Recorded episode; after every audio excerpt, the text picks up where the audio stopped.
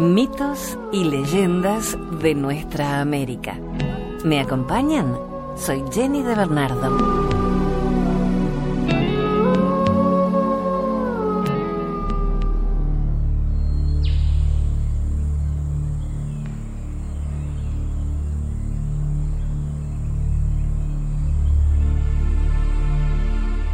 Vamos a compartir una leyenda comanche que habla del sacrificio y del amor. Ella que está sola.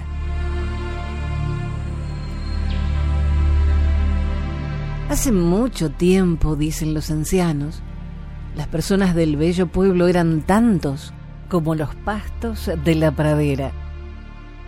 Cada primavera alguien, siempre que baila, canta y ora al Gran Espíritu, por lo que la lluvia que da vida vendrá.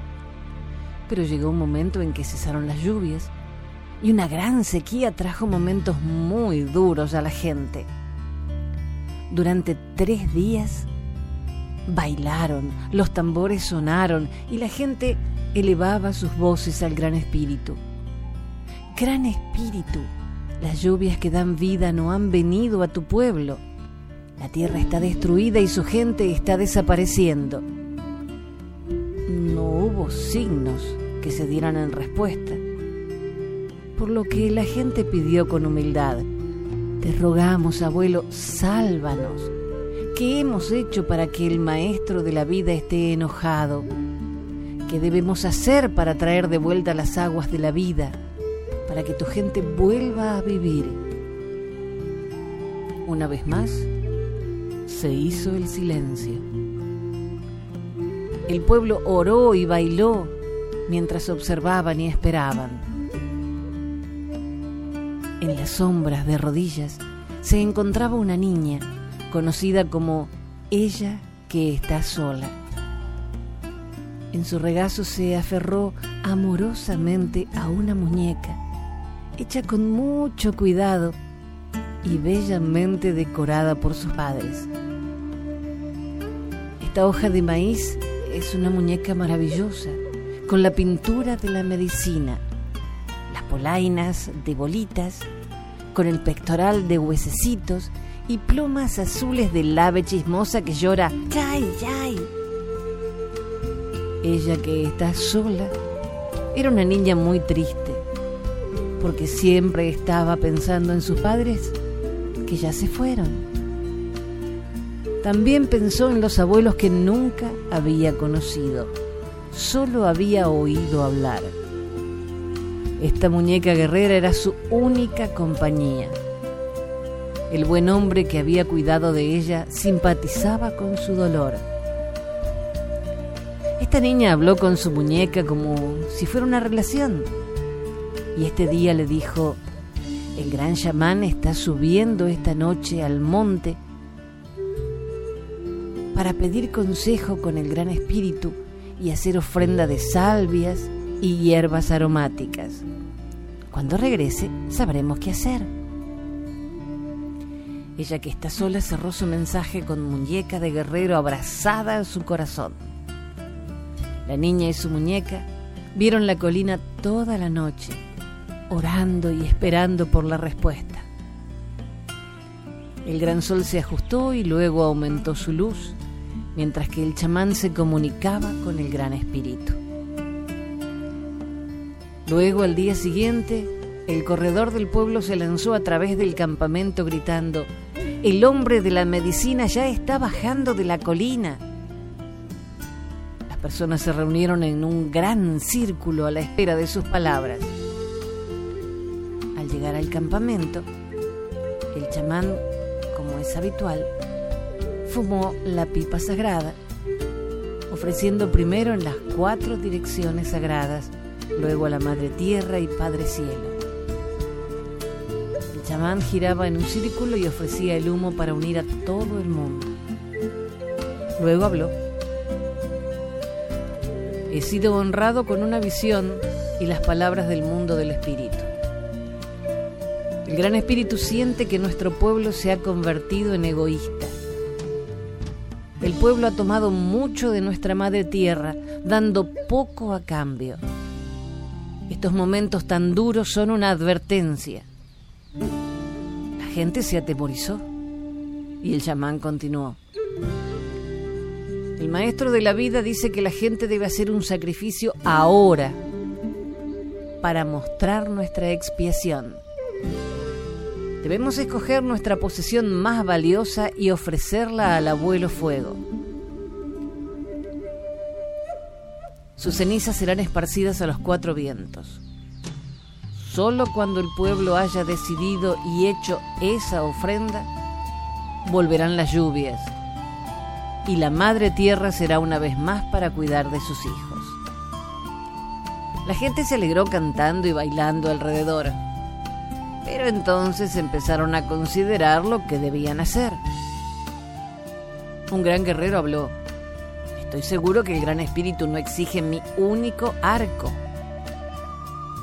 ¿De qué otra forma voy a cazar o defender al pueblo? Y estoy seguro de que el Gran Espíritu no espera que yo sacrifique mi manta nueva, exclamó una mujer joven. Seguramente sufriría frío. Una y otra vez las excusas se hicieron en el pueblo, hasta que ya era de noche y todo el mundo volvió a la calidez de sus posadas. Mañana sería otro día. La niña, ella que está sola, no podía dormir. En su fuero interno sabía qué era lo que debía hacerse. Tú eres mi posesión más valiosa, murmuró a la muñeca guerrera. Eres lo que el gran espíritu quiere. Sabía exactamente lo que debía hacer. Sus padres le habían enseñado bien ella no sería egoísta, a pesar de su gran amor a la memoria de sus padres. No debemos permitir que la gente sufra más y que se oscurezcan sus corazones. Ella sabía muy bien el significado de la soledad. Fuegos del consejo comenzaron a marchitarse, esta valiente niña se deslizó en silencio hacia el fuego. La noche seguía silenciosa, con excepción de los sonidos del pueblo. Las estrellas brillaban. Ella que está sola sacó un palo de fuego y se acercó sigilosamente a la colina donde el chamán había hablado con el gran espíritu. Después de llegar a la cumbre se puso de rodillas y le habló a los cielos. Oh gran espíritu, soy una pequeña niña y solo tengo esta muñeca de hoja de maíz, pero es la cosa más preciada en el mundo para mí. Es de mi familia, que fueron llevados a la ruta de espíritu por la dureza de estos tiempos estamos viviendo. Por favor, por favor, acepte este pequeño regalo y permita a su gente la vida. Muy rápidamente reunió sus ramas, prendiendo fuego a ellas con su antorcha. Pensó en sus padres y el amor que sentía por ellos. Pensó en su pueblo y su sufrimiento. Luego cerró los ojos y echó a su muñeca preciosa al fuego. Ella que está sola esperó y vio como el abuelo fuego consumió su ofrenda. Cuando las cenizas se enfriaron, hizo una oración en silencio. Recogió las cenizas echándolas a los cuatro vientos. Suspiró y quedó dormida en la colina sagrada. La primera luz de Padre Sol le despertó de sus sueños. Se frotó el sueño de los ojos y miró hacia abajo de la colina con asombro en los cuatro lados de la colina sagrada vio mantas de hermosas flores, todas tan azul como las plumas del ave chismosa que llora yay yay. Flores crecían silvestres, por lo que sus ojos podían ver. La gente se apresuró a salir de sus casas y casi no podían creer lo que veían vinieron para ver a esta maravillosa niña bajando de la colina. Una lluvia empezó a caer, bendiciendo a la gente del pueblo con la lluvia que da vida, como el chamán dijo que el gran espíritu le había prometido. La nación se regocijó y una gran celebración fue dada en honor de la niña que hizo un sacrificio supremo. Muchos regalos fueron entregados a ella y fue honrada con un nuevo nombre por el chamán. Ella le gustaba mucho a su gente, recordó a sus padres y a la muñeca guerrera, ahora con gran afecto y orgullo. Y cada primavera a partir de ese día, el Gran Espíritu recuerda el sacrificio supremo hecho por la pequeña niña, cubriendo colinas y valles de la tierra con hermosas flores de color azul. El color del ave chismosa que llora yay yay. Esta es la señal de que las lluvias están llegando por ahora y para siempre.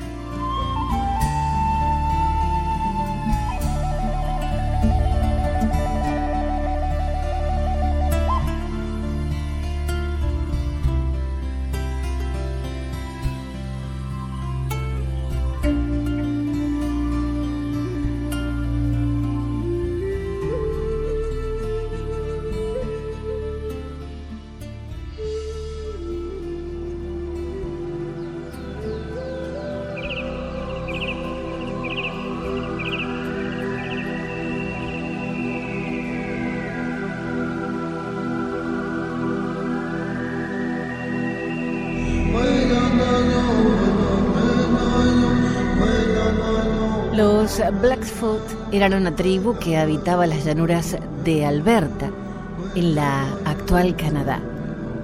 De ellos es esta historia. Pequeña estrella, nieto del sol.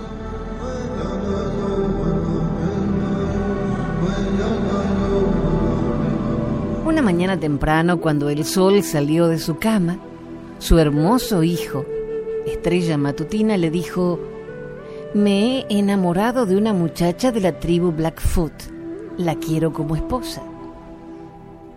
A pesar de las advertencias de su padre, Estrella Matutina pintó su cuerpo de bronce, colocó en su cabello una pluma de águila, se puso un manto escarlata y sus mocasines negros brillantes y se presentó delante de la mujer amada. Ella se enamoró al instante y aceptó ser su esposa, dejando su casa en las llanuras y volando hacia los cielos. El sol le advirtió que no debía mirar nunca hacia abajo, hacia su casa en la tierra, y ella dio su palabra. Al cabo de un tiempo nació su hijo, pequeña estrella. Un día, mientras ella estaba sentada en el tipi de su suegra, la luna, le preguntó por qué la gran marmita de hierro que estaba en el centro siempre hervía sin fuego. Tiene una fuente de calor, le dijo la luna, pero escucha bien, nunca debes mover la olla. Si lo haces te ocurrirán grandes desgracias. Al mediodía la muchacha no pudo refrenar su curiosidad. Se acercó a la marmita y la puso a un lado para su sorpresa pudo mirar a través de un agujero que había bajo ella. Y allí estaba su antigua casa, la pradera verde, el sauce en flor y la rosa. Y sintió nostalgia y deseo de volver a ver a su gente.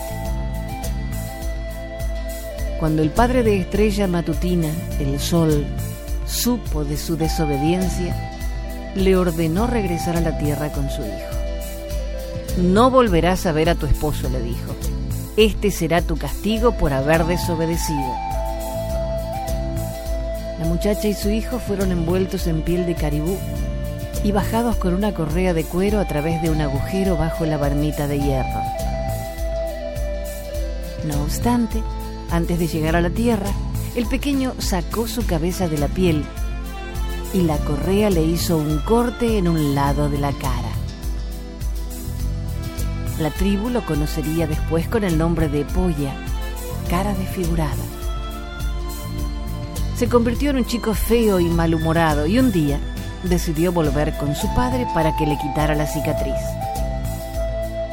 Tras muchas lunas, llegó a una costa rocosa y vio un sendero de luz que se extendía frente a él y que atravesaba las aguas para llegar al cielo.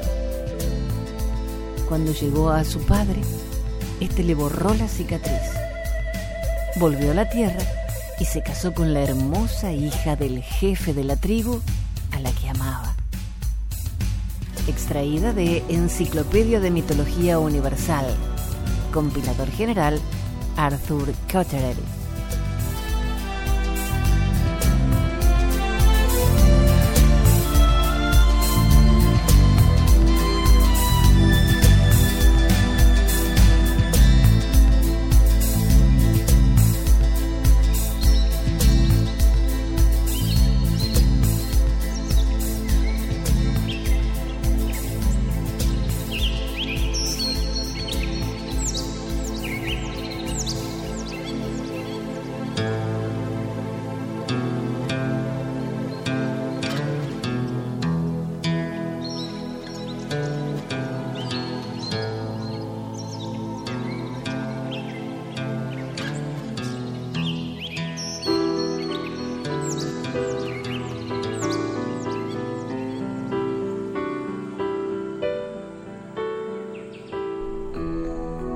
Y ahora les voy a relatar la leyenda de la yerba mate, extraída de ecosfera.com.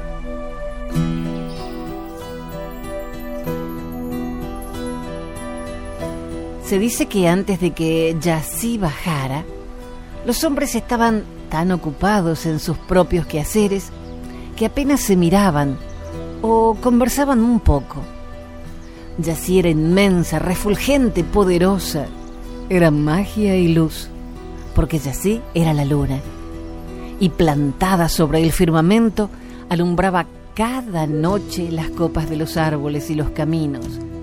Pintaba de color plata el curso de los ríos y revelaba los sonidos que sigilosos y aterrorizantes se escondían en la penumbra de la selva. Una mañana Yací bajó a la tierra, acompañada por la nube Araí. Convertidas en muchachas, caminaron por los senderos apartados de la aldea, entre el laberinto de sauces, lapachos, cedros y palmeras. Y entonces, de improviso, se presentó un jaguareté. La mirada tranquila y desafiante, el paso lento y decidido las arpas listas para ser clavadas y las fauces abiertas dispuestas a atacar. Pero una flecha atravesó como la luz el corazón de la bestia. Yací y Araí no acababan de entender lo sucedido cuando vieron a un viejo cazador que desde el otro extremo de la selva la saludaba con un gesto amistoso. El hombre dio media vuelta y se retiró en silencio. Aquella noche, mientras dormía en su hamaca bajo la luz de la luna, el viejo cazador tuvo un sueño revelador. Volvió a ver al jaguarete agazapado y la fragilidad de las dos jóvenes que había salvado aquella tarde. Pero esta vez le hablaron. Somos Yací y Araí, y queremos recompensarte por lo que has hecho. Mañana cuando despiertes, encontrarás en la puerta de tu casa una planta nueva. Su nombre es Kaa y tiene la propiedad de acercar los corazones de los hombres. Para ello, debes tostar y moler sus hojas. Prepara una infusión y compártela con tu gente. Es el premio por la amistad que demostraste esta tarde a dos desconocidas. En efecto, a la mañana siguiente el hombre halló la planta y siguió las instrucciones que en sueños se le habían dado. Colocó la infusión en una calabaza hueca y con una caña fina probó la bebida. Y la compartió. Aquel día los hombres, entre mate y mate, conocieron las horas compartidas y nunca más quisieron volver a estar solos.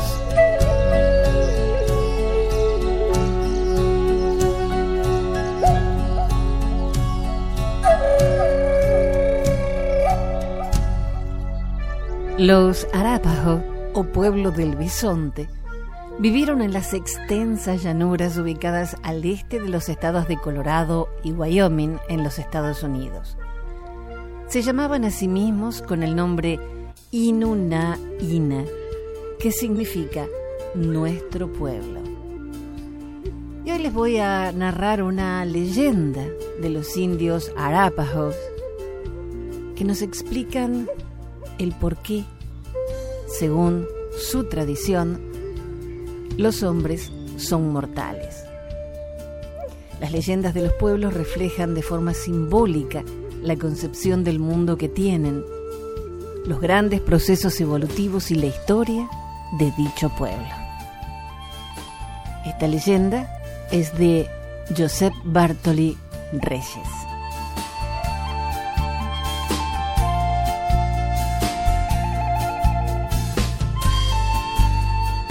Cuando nada existía, en el espacio inmenso vivían el gran abuelo de los Arápajos y su hijo, Nihankam.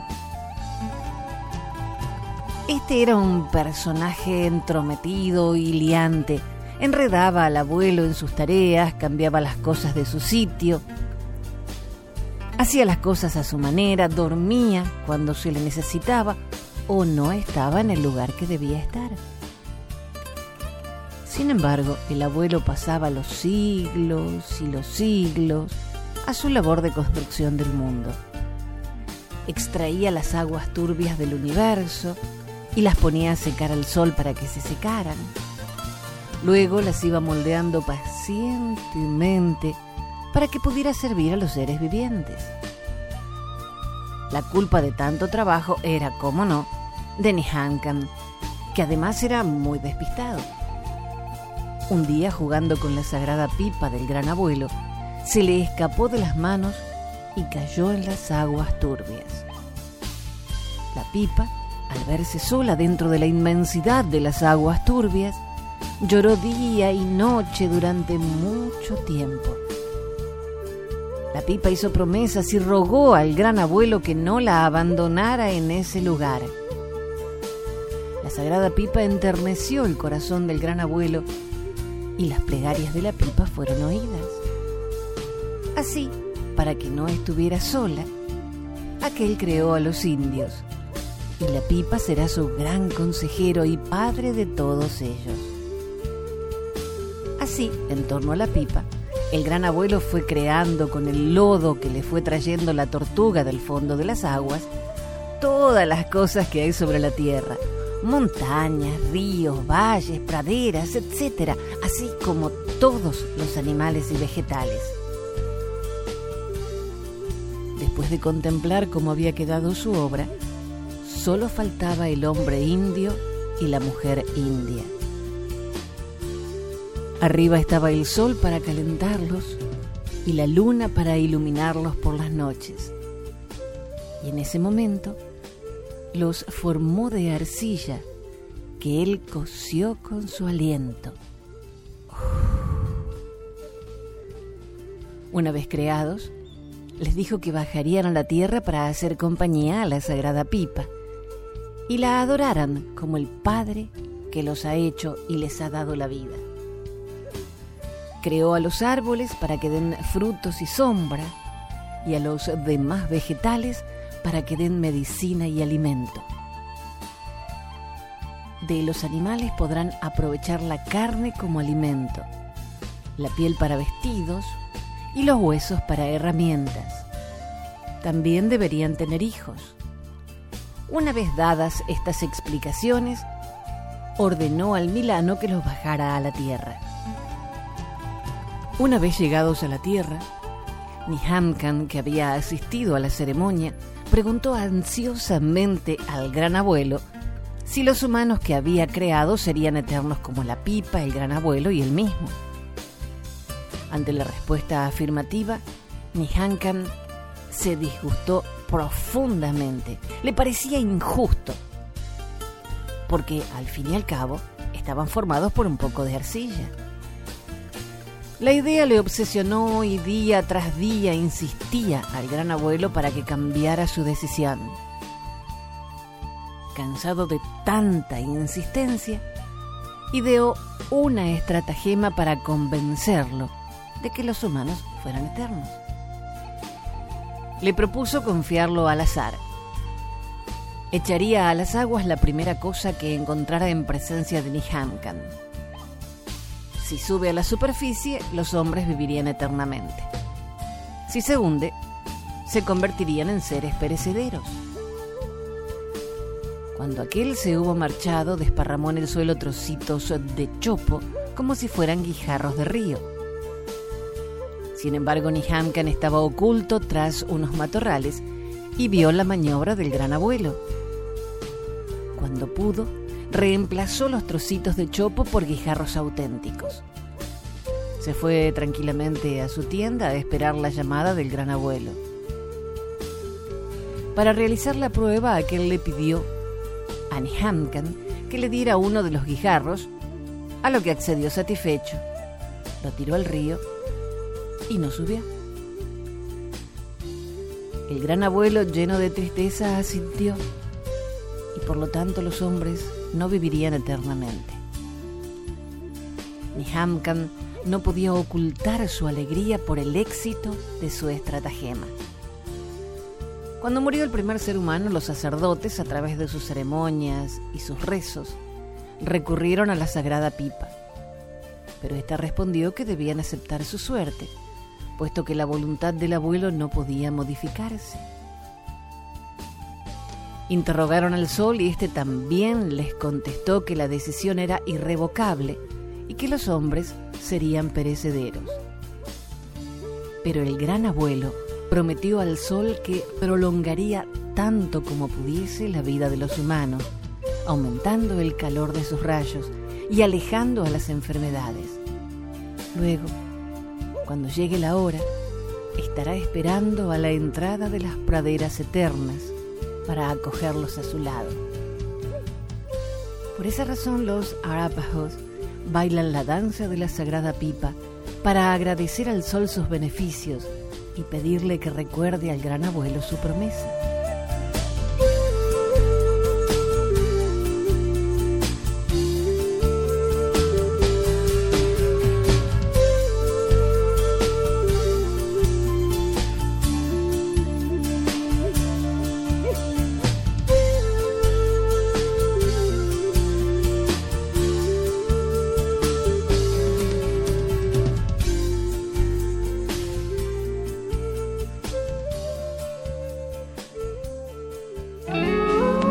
Hasta el próximo relato. Soy Jenny de Bernardo.